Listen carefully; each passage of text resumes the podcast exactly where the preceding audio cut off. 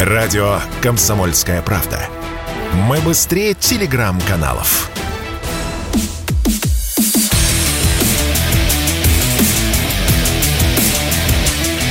Программа с непримиримой позицией. Утренний Мардан. Снова здравствуйте и снова в эфире радио «Комсомольская правда». Я Сергей Мардан. Я напоминаю, идет опрос общественного мнения в телеграм-канале «Мардан». Министр Лавров сказал вчера о том, что географические границы спецопераций изменились. Вопрос, где же они теперь? Да, я предлагаю вам просто гадать. Да, мы не знаем, где они. Но почему бы нам не погадать? Пять вариантов ответа там, где сегодня стоят российские войска. По Днепру. Простейший ответ, но не вполне, мне кажется, верный. По стратегической линии Коростень-Умань, это то, что рисовали англичане, то, что было опубликовано, если вы помните, в газете «Бильд» примерно в начале года, еще до начала специальной военной операции, по границе с Польшей, бывшая советская граница, почему бы и нет.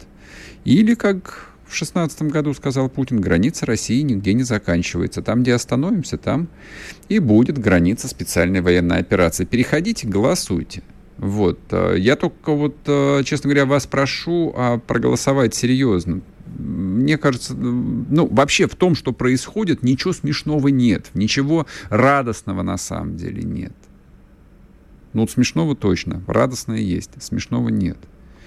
Поэтому я хотел бы коротенько коснуться вот этой вот очень популярной версии про границу по Днепру. А Тут обычно вспоминают э, договор 16 нет, 17 века, века между Московским царством или Русским царством, как хотите, и Польшей, Андрусевское перемирие, которое проходило именно по Днепру. Но аналогии очень натянуты, очень натянуты. С тех времен слишком много воды утекло. Вот, и вот э, я вам просто напомню, что правый берег э, это Киев, который впоследствии у поляков за деньги выкупался. То есть вы согласны на то, чтобы Киев остался вот э, в другом месте, о том, чтобы специальная военная операция не включала Киев в конечном счете? Я вот не согласен. Я понимаю, что это из области там, нравится, не нравится, хотелок каких-то, но в этом логики нет. В любой войне в любой военной кампании, помимо политических целей, точнее, точнее так, помимо военных, помимо экономических целей, есть э, цели политические. А политика это в том числе символы. А политика это в том числе некие смыслы, которые потом э, транслируются на десятилетия, а иногда и на столетия вперед. Так вот, Киев в русском сознании это один из очень важных символов, который возник за последние 300 лет – Поэтому можно ли его оставлять на откуп врагам? Мне кажется, нет. Это, в этом нет никакой возможности. Ну, в общем, я не буду давить, поэтому заходите, голосуйте, как хотите. В конце программы подведем результаты. А что касается вчерашнего выступления Путина, знаете, что здесь важно? А, Владимир Владимирович а, достаточно аккуратно относится к своему времени и, скажем так, именно к публичной политике. То есть его не очень много а в публичном пространстве было все вот эти вот э, 22 года. Не так много. А он а, выступает перед а, публикой только тогда, когда считает, что это необходимо. Вот, а, вот именно сейчас это необходимо, и именно вот это он должен озвучить. И он убежден в том, что это важно озвучить именно сейчас. На что я обратил внимание во вчерашнем его выступлении перед, э, кстати, выступал он перед э, форумом, организованным ОСИ, это агентство стратегических инициатив. Такая а не очень известная структура, но очень влиятельная, которая занимается именно разработкой таких вот, ну, один из э, своего рода российских синктенков, извините меня за англицизм, мозговых штабов, можно так перевести, но не вполне точно будет. И то, что Путин решил именно вот в формате форума, организованно этой структурой, говорить об экономике, о многополярном мире, о технологическом суверенитете, вот это вот важно. Мне кажется, вот это вот принципиально важно. То, что мы сейчас обсуждали с Алексеем Чедаевым, точнее то, чего мы коснулись, что украинский кризис, он либо обнуляет ценность, либо подвергает колоссальному э, сомнению, колоссальной эрозии вот вчера еще незыблемая аксиома, которыми жил весь мир, и мы в том числе. Ну, например, вот такая вот э, навязшая на зубах за 30 лет э, история под названием инвестиционная привлекательность страны или инвестиционная привлекательность региона или иностранные инвестиции, на которые молились до 20 4 февраля в России все начальники всех уровней. Вот за эту инвестиционную привлекательность такое количество людей с такой частотой получало по башке, что я даже не знаю, вот что еще было важнее для них. Ну, наверное, социальная стабильность, разве что. Политическая стабильность. Ну и что на выходе мы имеем? Вот эта вот вовлеченность э, в мировое разделение труда, вот эта вот вовлеченность в игру, по международным правилам, даже по экономическим правилам. Про политику мы уже сегодня поговорили. Политические правила определяет победитель и э, там раскладывает их э, не как шулер, а как человек, который правила определяет. Вот вчера еще дама била валета, а вот завтра он поменял и сказал, что валет будет старше. Но в экономике-то происходит ровно то же самое – до марта 2022 года привлекательность страны а, для международных инвесторов, для западных корпораций была вот абсолютной аксиомой. Это то, к чему стремились все. Мы когда и мы, и мы, когда говорили о том э, феноменальном успехе в развитии Китая, всегда говорили, что Китай смог привлечь огромное количество международных инвесторов, огромное количество инвестиционных ресурсов, там все крупнейшие а, корпорации, автомобили, электронные, текстильные, во всех отраслях там стремились и стремятся выйти на китайский рынок, построить там фабрики и так далее и прочее. Мы тоже ведь добились определенных успехов, ну и где они? То есть оказалось, что это тыква. То есть оказалось, что карета в 12 часов ночи превращается в тыкву по мановению волшебной палочки. Опять-таки вопрос, в чьих руках находится эта самая волшебная палочка? Не в наших. То есть тот злой волшебник, который управляет всем процессом, нажимает на кнопку, щелкает пальцами, и все мировые, ну, допустим, те же самые автоконцерны, предмет гордости, гордости нашего Минпромторга на протяжении последних 15 лет – говорят, ой, извините, а мы временно приостанавливаем производство автомобилей на территории России. А, пять месяцев прошло почти. Вот это вот временное уже, уже затянулось на пять месяцев. И нет никакой, я сказал бы так, пока что нет ни малейшей надежды, что это временное не перерастет в перманентное. И им совершенно плевать, сколько они здесь закопали денег. Им совершенно плевать, какой они теряют рынок. Потому что ни они, ни Рено, ни Сан какой-нибудь, ни Тойота решают, где, на каком рынке они останутся. Ведь удивительно, мы ж 30 лет жили в парадигме, что рыночек все порешает, рыночек все устроит, что есть высшая а, справедливость, есть логика капиталиста. И мы там неисчислимое количество раз цитировали а, Маркса и Ленина о том, что нет такого преступления, на которое не пойдет капитал, если у него прибыль в 300%. У них здесь прибыль в 300% и больше, и в 3000%. Но только они снялись и ушли. И вот тут возникает огромное количество вопросов, связанных с понятием суверенитета, о котором Путин говорит раз за раз. Раз за разом он об этом говорит. Финансовый суверенитет. Что он из себя представляет? Год назад представление о финансовом суверенитете было совершенно иным. Максимум, максимум куда простирались взгляды, в том числе и российских руководителей, это было создание, ну, не знаю, там, собственной платежной системы. Слава богу, что она у нас есть. А представьте себе, если бы в 2014 году там не создали бы эту систему мир. Просто представьте себе. Но этот опыт э, у нас есть. У нас был 2014 год, и даже из опыта санкций образца 2014 года определенные уроки были извлечены. Но теперь выяснилось, что и использование мировых резервных валют в принципе несовместимо с понятием а, финансового суверенитета. А никакой работающей альтернативы пока что нету. И все страны эту альтернативу сейчас в пожарном порядке изобретают. Ну а про технологический суверенитет а, тут и говорить а, нечего не просматривается горизонт планирования, не просматривается а, некое простое решение, потому что, опять-таки, мы стоим на том, что невозможно все производить в своей стране. Кто сказал? Кто сказал, что невозможно? А может быть, это неизбежно? Может быть, мы просто отрицаем этот факт, пока что, по какой-то причине, а может быть это совершенно неизбежно. И нам так или иначе, не считаясь издержками, придется самим все производить в своей стране. Посмотрим. Спорткп.ру О спорте, как о жизни.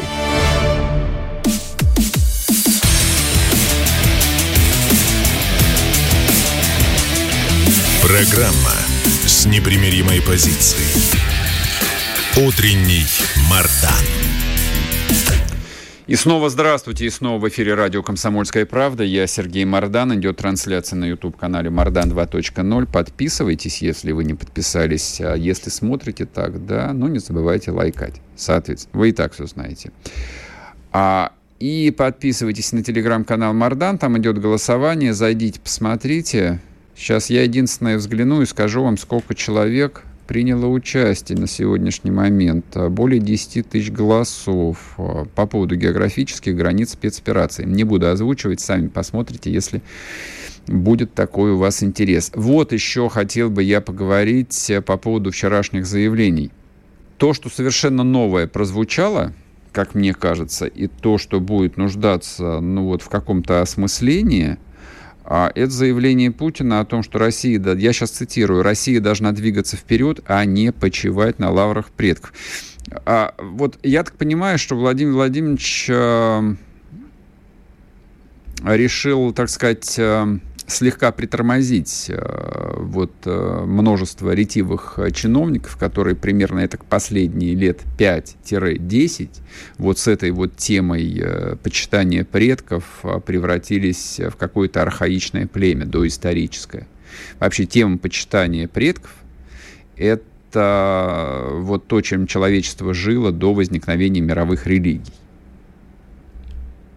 У нас, конечно, слава богу, не так но временами возникало ощущение, что это превращается в какую-то такую квазигражданскую религию. Мы большая страна, мы очень большой народ, уникальный совершенно народ. Поэтому э, то, что из публичного дискурса почти выпал разговор о будущем – причем такой предметный, детальный, и его не было, ну, точно последние пять лет, как мне кажется. Вряд, вряд ли я ошибаюсь. Если ошибаюсь, напишите. Вот сейчас а, это совершенно невозможно. Вот сейчас а, именно то время, когда придется говорить о будущем. Предки молодцы. Предки нам оставили то, что у нас есть. Да, мы многое просрали. Ну, это тоже правда. Об этом желательно помнить. То есть всякий раз, там, повязывая георгиевскую ленту в машине, всякий раз, говоря о памятниках героям Великой Отечественной войны, которые сносят в какой-нибудь чертовой Риге, желательно помнить, что наши предки Ригу-то освободили, и поэтому там памятник им до сих пор стоит. А потом мы эту Ригу, мы, мы, мы эту Ригу просрали. Вот в этом контексте нужно помнить войну. В этом контексте желательно вспоминать подвиги дедов и отцов. Но на этом же история не заканчивается. Как в том а, популярном интернет-меме, э, меме, да, Юра, мы исправляемся. Да, мы исправляемся. Я не знаю, к кому вот нужно обратиться, вот какую тоже медийный, медийный образ какой выбрать. Мы исправляемся. То, что происходит на Украине, это и есть исправление. Но это только одна часть. То есть освободить соотечественников – это принципиально важно. Я не знаю, в какой момент мы начнем говорить об этом именно в этих категориях, причем на всех уровнях, на официальном уровне. То есть, когда мы начнем говорить не просто о денацификации Украины, а об освобождении Украины. Об освобождении, я подчеркиваю. Это ж простой посыл, простая идея, но которая открывает вот бесконечный э, горизонт. То есть мы там зачем, мы ради чего – но двигаться вперед это не только про это. Двигаться вперед это значит э, переосмыслить э, и те ошибки, которые э, были допущены.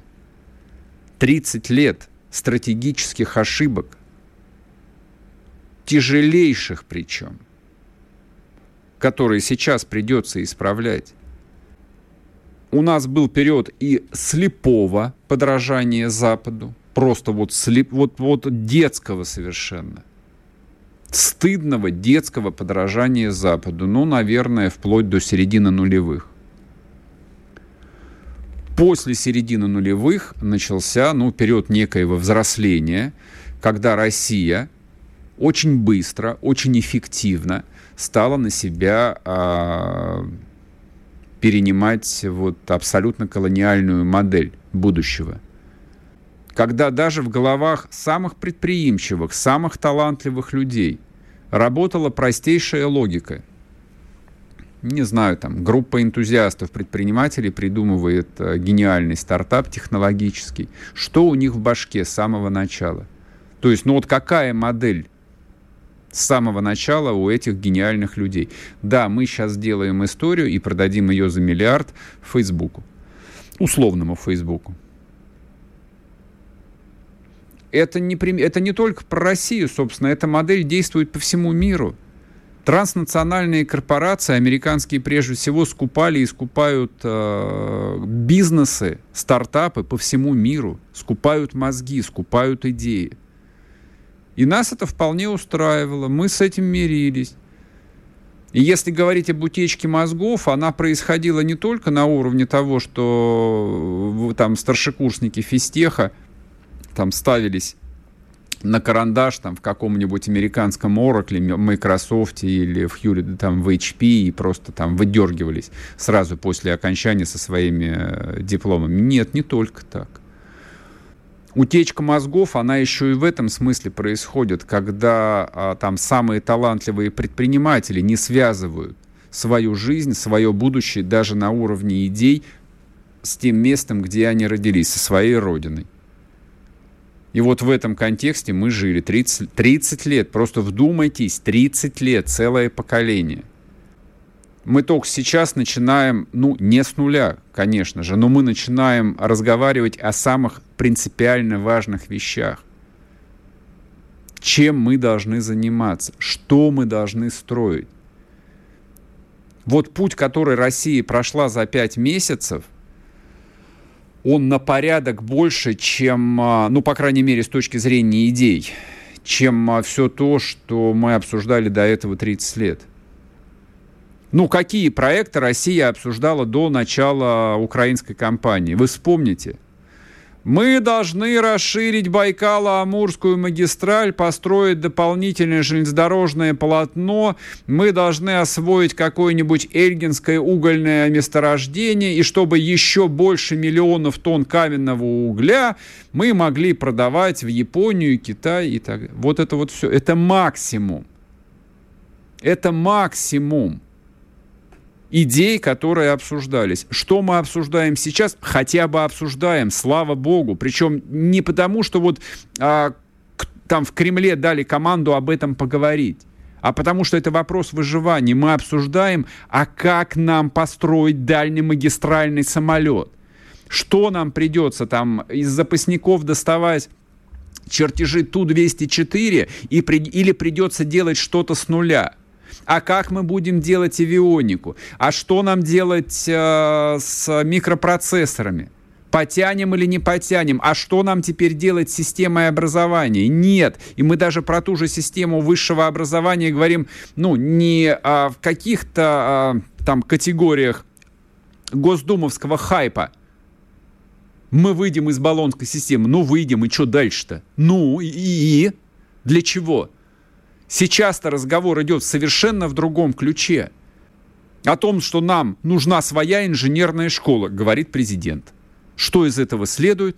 Из этого следует, что как минимум там полста российских вузов, которые готовили и готовят технические кадры, там хватаются за головы и понимают, что им будут задавать вопросы – вот вы в понятие русская инженерная школа попадаете или нет? Вы готовите инженеров или нет? Инженеры, которым, которых вы выпускаете, людей, которым вы даете дипломы, они что-нибудь из себя представляют? А где они работают? Вот о чем идет речь. Вот что уже изменилось в нашей жизни. То, чего не было еще полгода назад. Ну, просто человеческая психика так устроена, что она этого не замечает. Но мы всего полгода назад об этом даже не заикались, и у нас разговоры про какое-то импортозамещение, ну, вызывали просто зевоту, потому что мы прекрасно понимали, что, ну, ну опять про как, какой-нибудь там распил будет, опять шильдики начнут приклеивать, никому это нафиг не надо, потому что проще все купить у китайцев. А теперь все не работает. Ну, не работает же так. Вот что изменилось. Вот почему Россия не просто должна двигаться вперед, а вот почему России придется двигаться вперед. Просто в силу инерции придется двигаться вперед, а не только бесконечно праздновать День Победы. Уже хорошо. Чтобы получать еще больше информации и эксклюзивных материалов, присоединяйтесь к радио «Комсомольская правда» в соцсетях – в отечественных социальных сетях. Смотрите новые выпуски на Рутьюбе, читайте телеграм-канал, добавляйтесь в друзья ВКонтакте, подписывайтесь, смотрите и слушайте. Радио «Комсомольская правда». Самая оперативная и проверенная информация в эфире и соцсетях.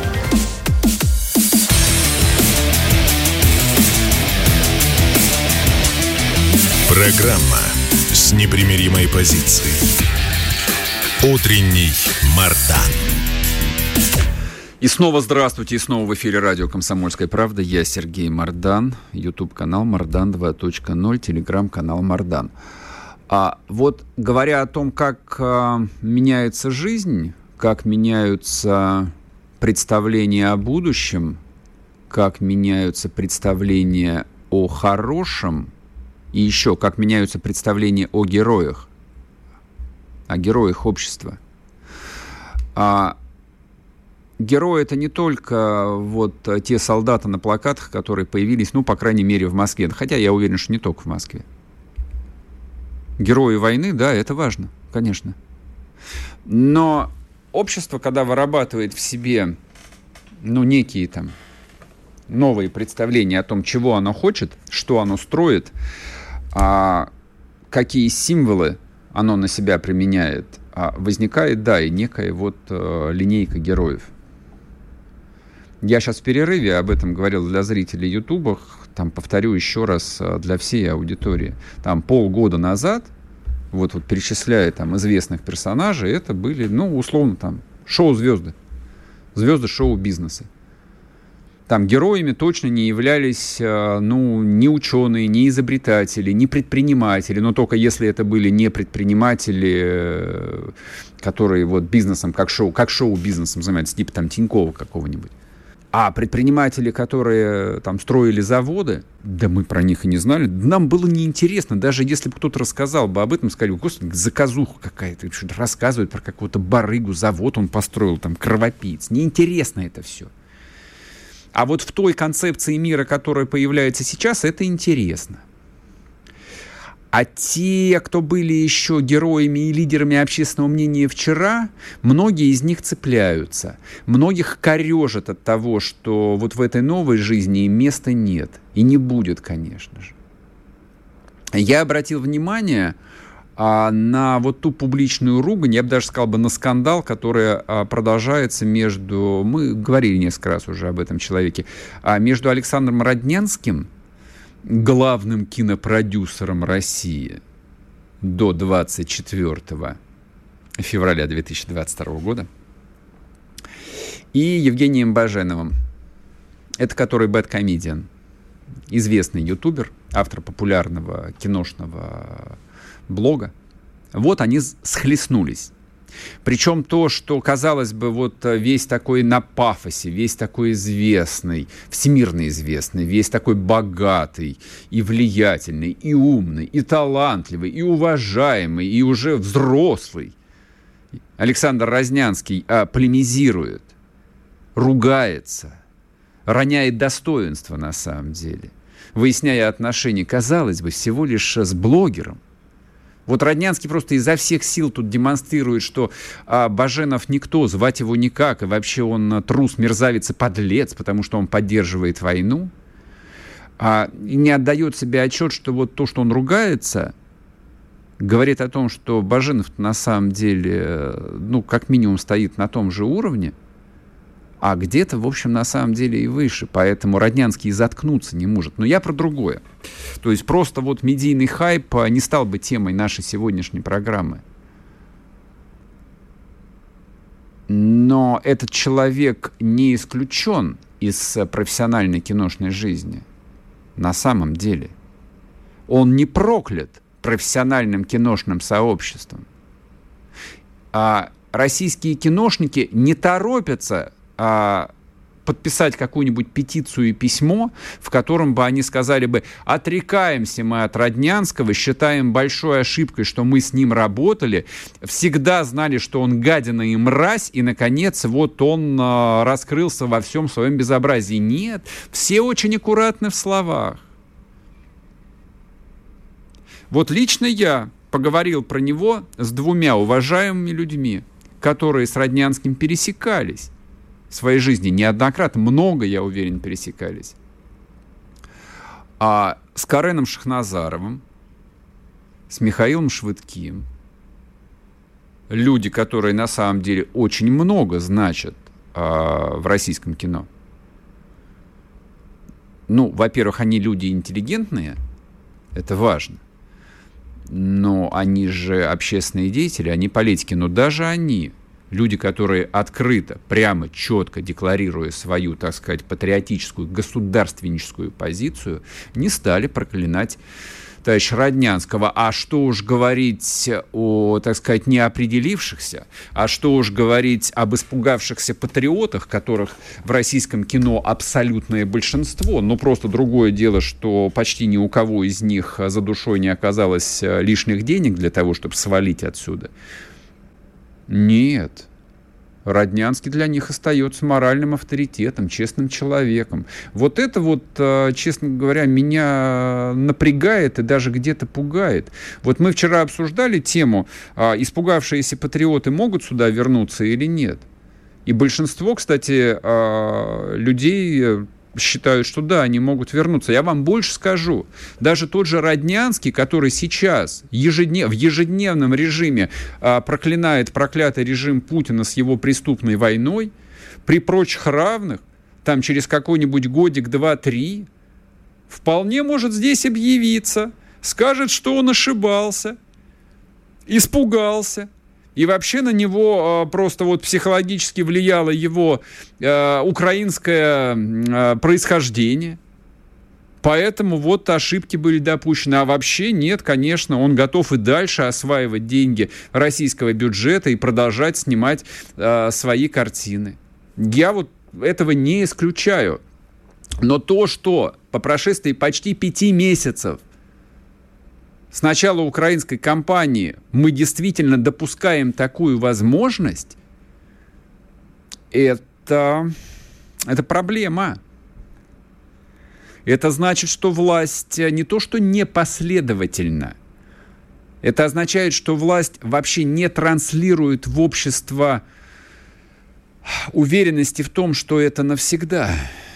Вот то, с чего мы начали, то, что жителям э, вот территорий, освобожденных бывшей Украинской Советской Социалистической Республики, приходится слушать э, заявление пресс-секретаря Государственного департамента США о том, что Россия готовится к аннексии. хотя они должны были бы это услышать от официальных лиц Российской Федерации, о том, что они точно станут гражданами России, а эта земля станет Россией, вот это имеет продолжение и здесь. Это имеет продолжение и в российской современной культуре. И эта российская современная культура, за исключением ну, крайне ограниченного списка людей, которые ездят на Донбасс, что-то говорят, вот в массе своей эта российская культура молчит. Не в ужасе, нет. Не в ужасе ни в каком. Современная, сложившаяся российская культура, это, да, это культура роднянских, козловских, трояновых и прочих несогласных, которым это поперек мозгов. Почему руки не доходят у наших начальников от культуры, я, честно говоря, не очень понимаю. А чем они занимаются? Ну вот Минкульт, он чем занимается, реально? Он администрирует деньги? Ну хорошо, ладно, предположим. Предположим, вы администрируете деньги. Но я вам так скажу, а, человек, который распоряжается деньгами, вот он и есть а, самый большой начальник, который там на 90% а, влияет на умонастроение. Вот ты на уровне принятия решений говоришь, вот э, вы деньги получите, а вы нет, вы не лояльны. Как Мединский в свое время говорил. Это ж Мединский начал первый вот это вот дерьмо разгребать, вот бесконечное, которое слоями копилось в российской официальной культуре, когда там российский бюджет годами финансировал людей, которые российское государство ненавидят. Не просто нелояльны, а ненавидят его на совершенно каком-то клиническом животном уровне. Тогда Мединский сказал, значит так, те, кто снимает фильмы про Рашку-говняшку, ни копейки из бюджета не получат. Я прекрасно помню, какой виск поднялся. Виск реально, вот буквально. Да как он смеет? Мы художники, мы право имеем. И мы вообще снимаем деньги на наши налоги, говорили люди, которые в жизни своих налогов не платили а только воровали деньги на каждой своей картине. Ну хорошо, ладно. А сейчас что поменялось? Я не вижу что-то подписанных писем э, художественными руководителями московских театров, в которых бы они там выражали бы горячую полную поддержку русской армии. Я не вижу желающих организовать гастроли в Донецк или в Луганск или в Мариуполь. И заявок, желающих снять кино про подвиги русской армии, в фоне кино тоже нет. Я не уверен, что оттуда Роднянского исключили из экспертного совета. Пять месяцев почти прошло. Пять месяцев. Это что, мало, что ли? Кто-то что-то ждет, что отыграют назад? Удивительно. Короткий перерыв на новости. Вернемся и продолжим. Не уходите. Чтобы получать еще больше информации и эксклюзивных материалов, присоединяйтесь к радио «Комсомольская правда» в соцсетях – в отечественных социальных сетях. Смотрите новые выпуски на Рутьюбе, читайте телеграм-канал, добавляйтесь в друзья ВКонтакте, подписывайтесь, смотрите и слушайте. Радио «Комсомольская правда». Самая оперативная и проверенная информация в эфире и соцсетях.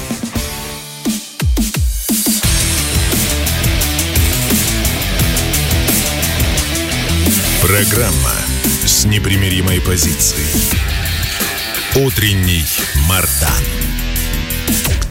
И снова здравствуйте, и снова в эфире радио «Комсомольская правда». Я Сергей Мардан. Кто не подписался, в заключительной части у вас еще остается возможность подписаться на YouTube-канал Мардан 2.0 и подписаться на телеграм-канал Мардан. Давайте-ка я в нем закончу голосование объявленное. Напоминаю, Министр Лавров сказал, что географические границы спецоперации теперь изменились. Где они теперь? Там, где сегодня стоят российские войска, всего 5%. По Днепру 7%, 4% по стратегической линии Коростень-Умань, а 39% выбирают по границе с Польшей и 45% голосуют за Путина. Образца 2016 года границы России нигде не заканчиваются. Вот так вот настрой. Почти 12 тысяч человек проголосовало. Соответственно, вы тоже можете а, и попозже зайти в этот опрос и отдать свой голос. Ну, в общем, расклад понятен. Расклад понятен. Нет категорически э, добрые русские люди не согласны э, остановиться на существующей линии фронта. Это принципиальный вопрос. И даже линии по Днепру как-то, в общем, никому особо не нравится. Ну а знаете, почему не нравится? Потому что понятно, что ничего не закончится. Вот остановиться по Днепру ничего не закончится. Вот. Так никто и не собирается заканчивать. Вчера, соответственно, состоялось э, заседание министров обороны в, Рамш... в Ранштайне, э, господ из НАТО. И вчера же было принято решение об, очеред... об очередном транше на оружие для Украины Евросоюзом. По Евросоюзу ясность довольно намного больше, 500 миллионов евро. Много это или мало? Это много. Сообщил об этих закупках Жозе Барель.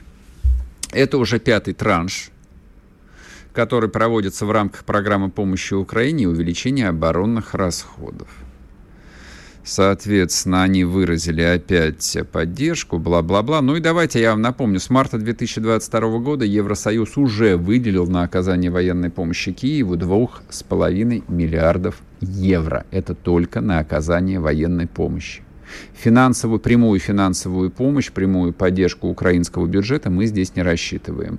Вчера, а, значит, страны-кредиторы а, согласовали отстрочку кредитных платежей по Украине и, соответственно, обратились к частным инвесторам, которые покупали украинский государственный долг. Я, собственно, к чему обо всех этих довольно скучных вещах говорю?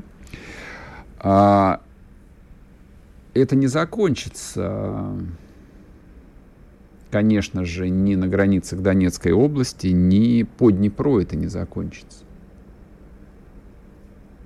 И это не закончится ни через месяц, это не, не закончится в ноябре, как мне видится. Это может закончиться либо полной победой, либо полным поражением. Вопрос только чьим.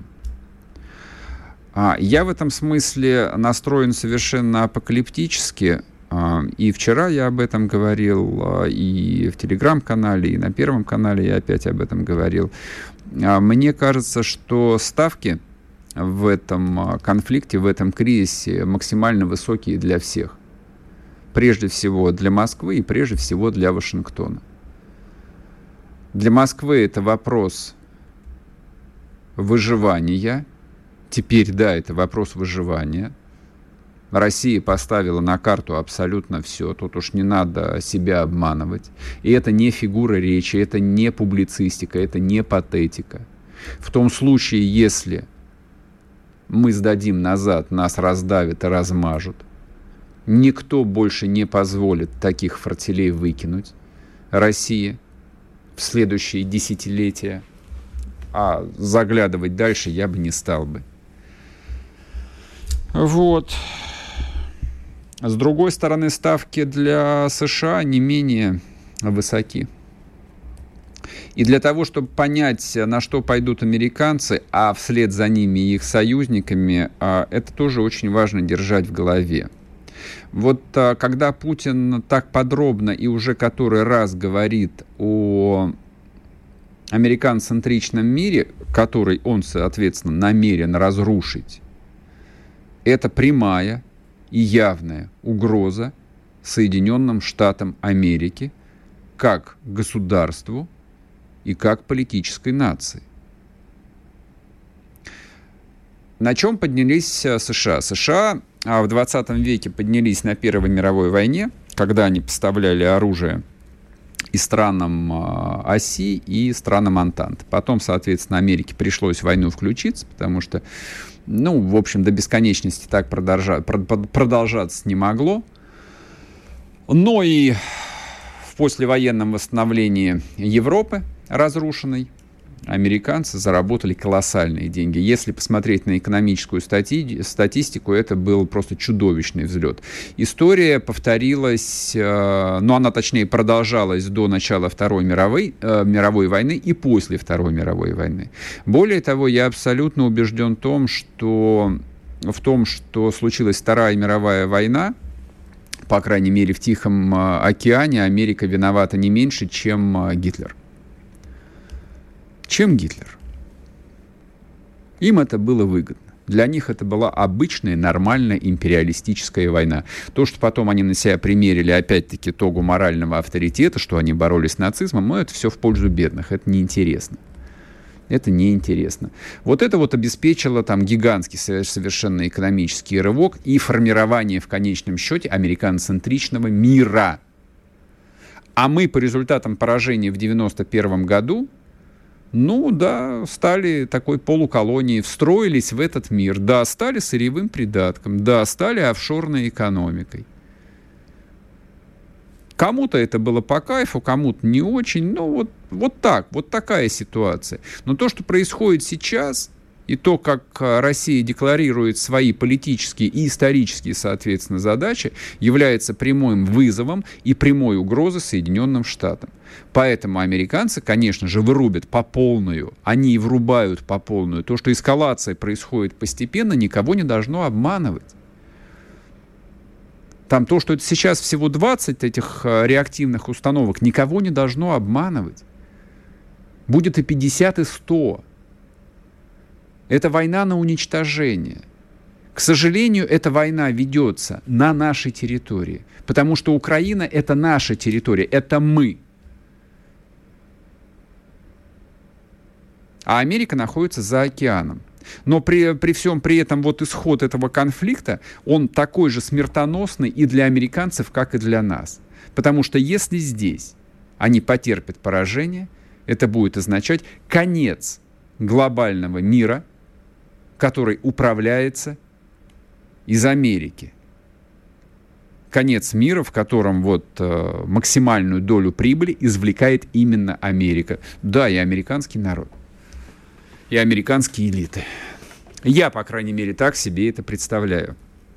А то, что мы существуем в формате именно специальной военной операции, то, что Москва... Дело, дело не в том, что мобилизация есть, мобилизации нет. Пока что там военных сил хватает. Но вот то, что нет мобилизации а, внутри общества, ну, не знаю, как долго это еще продлится. Что-то мне подсказывает, что не слишком долго. Что-то мне подсказывает, что до конца 2022 года мы будем жить э, в совершенно другой стране, в другом обществе и будем э, мыслить иными категориями и строить совсем другие планы на жизнь. Опять-таки, потому что эта эскалация, этот конфликт надолго, и ставки в нем настолько велики, что ни одна сторона не может себе позволить отступить. Пока что, по крайней мере не нужно себя убеждать в том, что вот сейчас состоит эпохальная битва за линию Славянск, Краматор, Дружковка, и все закончится. Но не будьте идиотами, ничего не закончится. Под Славянском и Краматорском ничего не закончится.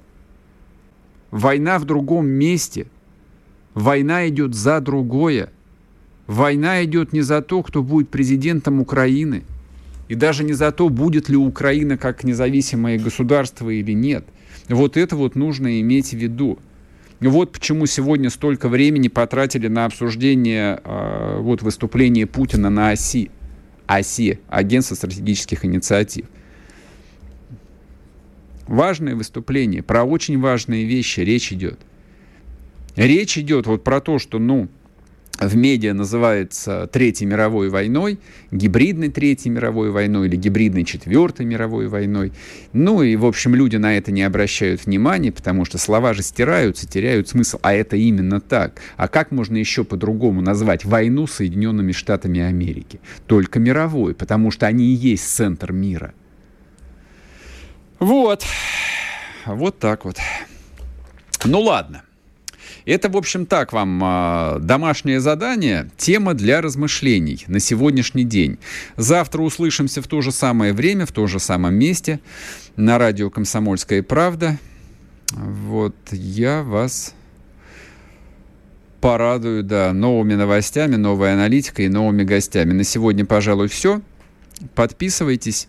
YouTube канал Мардан 2.0 подписывайтесь на телеграм-канал Мардан. Да, и можете подписаться на телеграм-канал Русский доллар. Тоже это моя новая телега про экономику и про бизнес. Все, всем пока, всех обнимаю. Чтобы получать еще больше информации и эксклюзивных материалов, присоединяйтесь к радио «Комсомольская правда» в соцсетях. В отечественных социальных сетях. Смотрите новые выпуски на Рутьюбе, читайте телеграм-канал, добавляйтесь в друзья ВКонтакте, подписывайтесь, смотрите и слушайте. Радио «Комсомольская правда». Самая оперативная и проверенная информация в эфире и соцсетях.